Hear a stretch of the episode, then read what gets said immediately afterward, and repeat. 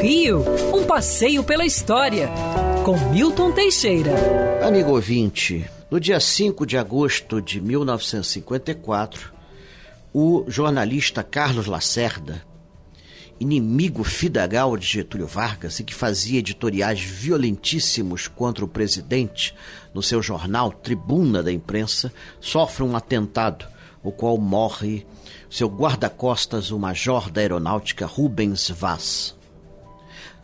A polícia logo passa o caso para a aeronáutica que, que investiga a fundo o episódio. Graças a uma série de pistas bem, bem alentadas, chega-se ao chefe, ao mandante do crime. Nada mais, nada menos que o chefe da guarda pessoal de Vargas, Gregório Fortunato, chamado, na época, o Anjo Negro de Getúlio. Hoje em dia é difícil imaginar Gregório ter mandado esse atentado. Provavelmente foi gente mais alta do que ele, mas ele não entregou ninguém. Ninguém.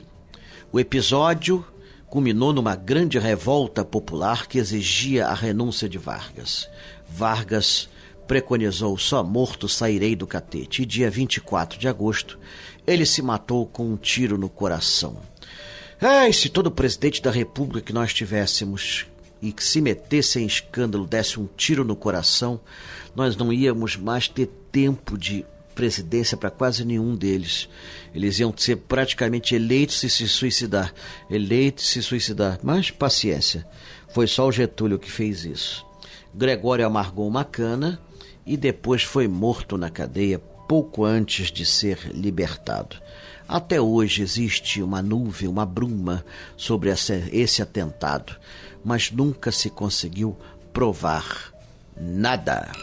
Quer ouvir essa coluna novamente? É só procurar nas plataformas de streaming de áudio. Conheça mais dos podcasts da Band News FM Rio.